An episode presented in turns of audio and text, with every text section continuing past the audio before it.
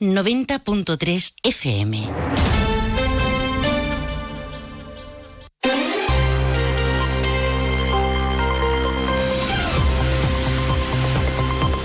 Más de uno Jerez. Juan Ignacio López.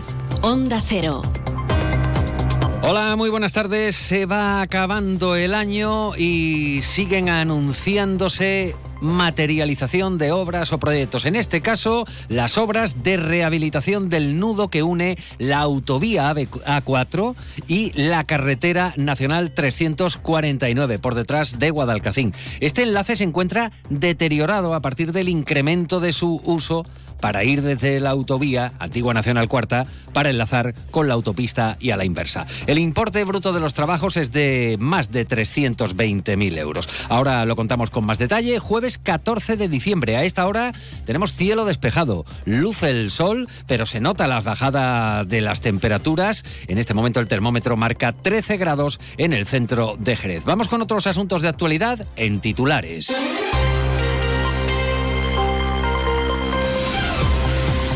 El Tribunal Superior de Justicia de Andalucía confirma más de seis años de cárcel para un condenado por tráfico de droga en Jerez, hechos que se remontan a mayo del año 2018 en Estella del Marqués con una transacción de cocaína con persecución hasta la barriada de la Milagrosa y la incautación de casi 200 gramos de droga.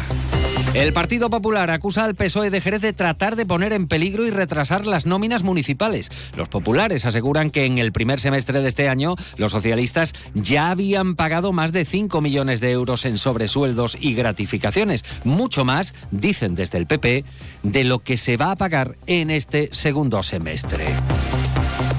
Inversión en mantenimiento en la sala Pescadería Vieja, una de las más emblemáticas de la ciudad, junto al aún cerrado Callejón de los Bolos. Se va a realizar un conjunto de reparaciones en paredes y cubiertas de esta sala por valor de 37.000 euros. También en política municipal, desde el PSOE alarman sobre la situación de la empresa municipal Comujesa, que gestiona, entre otros servicios, el del transporte urbano en los autobuses, el alumbrado público o la oficina de atención al ciudadano. Enseguida ampliamos estas informaciones. Antes vamos a conocer el estado del tiempo o la previsión al menos para las próximas horas que desde la Agencia Estatal de Meteorología nos sirve Laura Vila. Buenas tardes. Buenas tardes, el cielo está poco nuboso despejado, las temperaturas máximas se mantienen sin cambios con 18 grados en Algeciras y el viento es del norte, flojo en el interior y moderado en el litoral, girando a noreste y tenemos viento flojo variable en el estrecho. Mañana el viento será de componente este, flojo moderado en el interior y moderado a fuerte en el litoral, con levante aumentando a fuerte en el estrecho, con rachas muy fuertes a partir del mediodía cuando se han activado avisos costeros amarillos. Las temperaturas sin cambios o en ascenso marcarán 19 grados en Cádiz y en Arcos de la Frontera y 18 en Algeciras. Y el cielo estará poco nuboso con intervalos de nubes altas y con intervalos de nubes bajas en el área del estrecho. Es una información de la Agencia Estatal de Meteorología. Una de la tarde y 39 minutos y hoy comenzamos hablando de inversiones, porque ya se ha formalizado por más de 320.000 euros la rehabilitación estructural del firme del enlace entre la autovía A4 con la carretera nacional 349 aquí en Jerez. El Ministerio de Transportes y Movilidad Sostenible ha anunciado la formalización de los trabajos. El correspondiente anuncio será publicado próximamente en el BOE, en el Boletín Oficial del Estado. Cabe destacar que el enlace tiene en la actualidad un elevado porcentaje de tráfico. Se ha ido incrementando en los últimos años, especialmente en el caso de los vehículos pesados, al suponer un nudo de enlace, una alternativa que lleva hasta la autopista AP4 Cádiz-Sevilla, liberalizado el peaje desde 2020. Todo esto provoca que estén surgiendo ondulaciones longitudinales en la calzada anular, en las zonas de mayor apoyo lateral en la curva del tráfico pesado y también cuarteos en malla gruesa en los ramales y zonas de arrollamiento en las zonas de frena. Por ello, en el proyecto se propone adecuar este paquete de firmes realizando un recrecido de hasta 10 centímetros de tanto en la calzada anular como en los ramales de la unión con la autovía AB4. El Ministerio recuerda que la actuación se incluye en el programa de conservación y mantenimiento de la red de carreteras del Estado con 58 millones de inversión desde junio en la provincia de Cádiz. Queríamos decir desde junio de 2018 en la provincia de Cádiz. Vamos ahora con algo más cercano en cuanto a política municipal, porque el Partido Popular alerta de que el PSOE de Jerez solo busca poner en peligro y retrasar el pago de la nómina de diciembre a toda la plantilla municipal.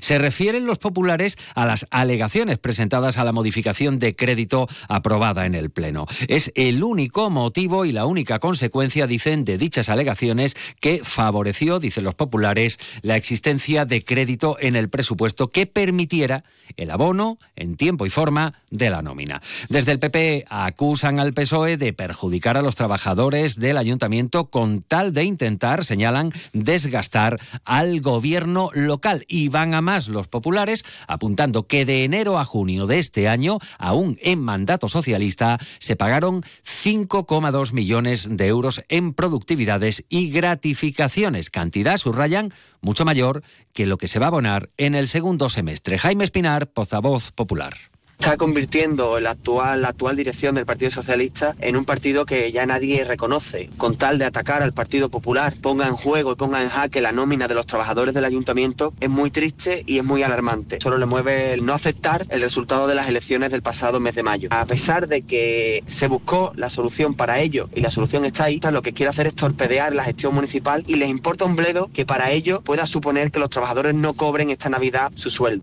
También hay noticias desde el Partido Socialista. Desde las filas del PSOE se han referido hoy a la empresa municipal Comujesa, que gestiona el servicio de autobuses urbanos, el alumbrado público, la ayuda a domicilio, el servicio de calas y la oficina de atención al ciudadano 010. Desde el Grupo Municipal Socialista dicen sentirse muy preocupados ante impagos de más de 2 millones de euros a final de octubre que tarde en pagar una media de 100 días y que añaden esté engrosando la deuda municipal. José Antonio Díaz, portavoz socialista. Que presente a 31 de octubre facturas sin pagar por un importe de 2.057.000 euros y además tarde en pagar a las empresas jerezanas 100 días. 100 días nos preocupa mucho la situación de Comujesa, que está en una situación tan alarmante que tan solo en un mes, de septiembre a octubre, ha generado 447.000 euros de pérdida. Vamos ahora con la crónica de tribunales para contarles que el TSJA ha confirmado la sentencia de la Audiencia Provincial de Cádiz que condena a dos acusados detenidos en Jerez en una operación contra el narcotráfico en la que además se produjo una persecución. Los detenidos embistieron contra los coches y los agentes policiales. Uno de ellos ha sido condenado a seis años y medio de prisión y otro a tres años y medio. Según la sentencia del Tribunal Superior de Justicia de Andalucía, los hechos ocurrieron en mayo de 2018 cuando en el transcurso curso de una operación policial denominada Rocina, los agentes observaron cómo en una vivienda de Estella del Marqués se producía una transacción de cocaína en la que supuestamente participaban tres hombres. Uno de ellos salía del coche con una bolsa con 195 gramos de cocaína y tras eh, ser seguido por parte de la Policía Nacional se le interceptó en cuartillos, aunque el acusado arremetió con su vehículo contra el de los agentes y emprendió la huida con persecución de la que al final se zafó cuando en un momento tiró por la ventanilla las dos bolsas de cocaína que contenían la droga, como decimos, y los agentes pararon para recogerlas. Tras ser detenidos, el primero de ellos ha sido condenado o fue condenado a tres años y seis meses de prisión por un delito contra la salud pública y tres años y un día por un delito de atentado agravado, mientras que el segundo fue condenado a tres años y un día por un delito de atentado agravado y seis meses por conducción temeraria. Los condenados presentaron un recurso de apelación ante el TSJ que finalmente ha sido desestimado. Hablamos ahora de inversiones municipales que nos llevan a un espacio expositivo emblemático como es la Pescadería Vieja. Bueno, la Sala Pescadería Vieja. El ayuntamiento ha adjudicado las actuaciones de mejora en eh, paramentos y cubiertas de la emblemática sala por un importe superior a los 37.000 euros. Tienen un plazo de ejecución estas obras de un mes aproximadamente. Incluye la reparación y renovación y revestimiento de eh, paramentos verticales, las paredes del interior de pasillos y de la fachada exterior. Se trata por tanto, de un conjunto de reparaciones que van a contribuir a optimizar esta histórica sala de exposiciones. Y ya estamos inmersos en la vorágine de consumo propia de las fechas. Llegan recomendaciones de cara a los consumidores. Uno de los principales consejos, igual llega tarde, pero consiste en ser previsores y anticipar las compras en lo posible, no dejando para los últimos días las compras de alimentación para Navidad. Según la Asociación Española de Consumidores, esto puede suponer un ahorro importante en determinados alimentos que suben sus precios considerablemente a medida que vamos acercándonos a la Navidad. Conviene, así lo apuntan desde Asescon, establecer un presupuesto de gastos, hacer una lista cerrada de necesidades de compra y ajustarnos a nuestras posibilidades económicas. Sugieren evitar el gasto con tarjetas de crédito y los créditos rápidos para afrontar este periodo de gastos. Eh, tienen elevados intereses, dicen que complican la economía. Y comparar los precios en distintos establecimientos también es conveniente y comprobar si se publicitan precios, ya que dicen esto tendría un carácter vinculante. Por supuesto, conservar siempre la factura o el ticket de compra para una posible reclamación y hacer valer la garantía de los productos. Miguel Ángel Ruiz, presidente de Asescon esa comparativa de precios y de calidad es fundamental para llevar a un ahorro. Y sobre todo también desde un punto de vista de la planificación también es importante de cara al consumidor. Pero que también llevamos una lista cerrada de compras, de necesidades de compra que vayamos a hacer y que esa planificación tanto de compras como presupuestaria pues se ajuste y seamos críticos con nuestra realidad económica, ¿no? Para evitar sobreendeudamiento. Marisa de Azcárate se hace con el galardón Mujer Imparable 2023. Eh, la empresaria inició su andadura hace unos años con el Hotel Casa Palacio María Luisa, en la jerezana calle Tornería, y a día de hoy ya son varios los establecimientos que integran la cadena Kaizen Hoteles con presencia en El Rocío, en Sevilla y aquí en Jerez. El reconocimiento otorgado por la Asociación Red Profesional Mujeres Imparables y que enaltece el talento femenino en la provincia supone un aldabonazo para la empresaria, como ha reconocido ante los micrófonos de Onda Cero. Un honor porque, bueno, es un reconocimiento pues a las empresarias que realmente tenemos que ser imparables, no nos queda más remedio, que tenemos que estar siempre en la brecha, que no podemos parar, que no nos podemos rendir, pero esa es una característica común a todas. Comencé sin querer, yo creo que empresarias nacemos, fíjate. Hablan de se nace o se hace, pues yo creo que se nace.